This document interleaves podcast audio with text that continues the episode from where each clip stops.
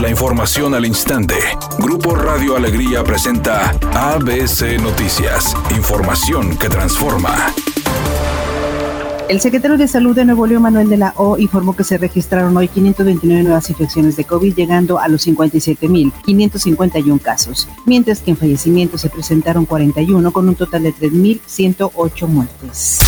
Autoridades de Escobedo realizaron un muestreo clínico para determinar las acciones a seguir en contra de la pandemia, según informó la alcaldesa Clara Luz Flores, quien presentó en conjunto con personal del Hospital Universitario los resultados del reporte realizado a los habitantes de ese municipio. Indicó que en total se llevaron a cabo 2.402 pruebas que iniciaron su aplicación el pasado 23 de agosto en primera instancia con los policías de la Corporación Municipal y luego con ciudadanos de distintas zonas del municipio. Nosotros como autoridad es muy importante la información que nos darán, porque sobre esa información podemos incluso tomar decisiones de reactivación económica o no en, estas condiciones. Esto sin dejar de decir que debemos forzosamente que seguirnos cuidando, precisamente porque hay ya un porcentaje, aunque hubiera un porcentaje que sea el porcentaje de inmunidad, pues eso no quiere decir que tuviéramos que bajar la guardia, sino al contrario, solo tenemos un poco de más de información de hacia dónde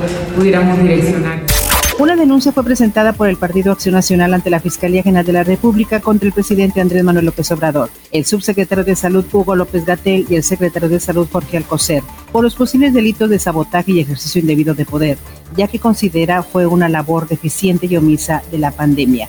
El coordinador general jurídico del PAN, Raimundo Bolaños, estableció que el recurso legal presentado viene en medio de la intención de enjuiciar a los expresidentes. Además, en la denuncia se reclamó que se orientaran recursos públicos a obras prioritarias como el tren Maya y el aeropuerto de Santa Lucía en lugar de recursos para la pandemia.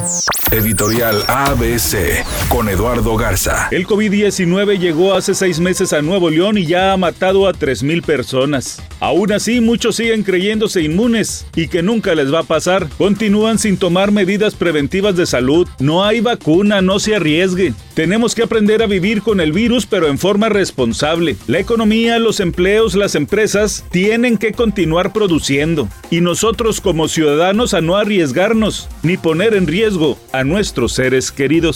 En punto de las 9 de la noche dará comienzo el último partido correspondiente a la jornada 10 del torneo Guardianes 2020. Dicho duelo se jugará en el Estadio Hidalgo y serán Pachuca y Rayados los protagonistas de este duelo. La actriz Angelique Boyer dijo que está muy entusiasmada con su nuevo proyecto, la telenovela Imperio de Mentiras, que inicia esta noche por las estrellas. Una historia de muchísima pasión y sobre todo incertidumbre, porque todo gira en torno a un par de crímenes.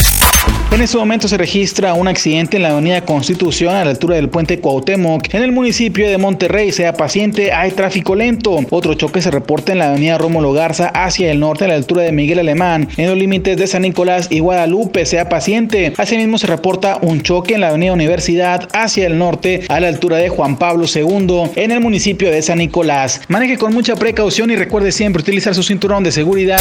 El pronóstico del tiempo para este lunes 14 de septiembre del 2020 es una tarde con presencia de nubosidad y lluvia. Se espera una temperatura mínima que oscilará en los 22 grados. Para mañana martes 15 de septiembre se pronostica un día con presencia de nubosidad. Una temperatura máxima de 26 grados y una mínima de 22. La temperatura actual en el centro de Monterrey 26 grados.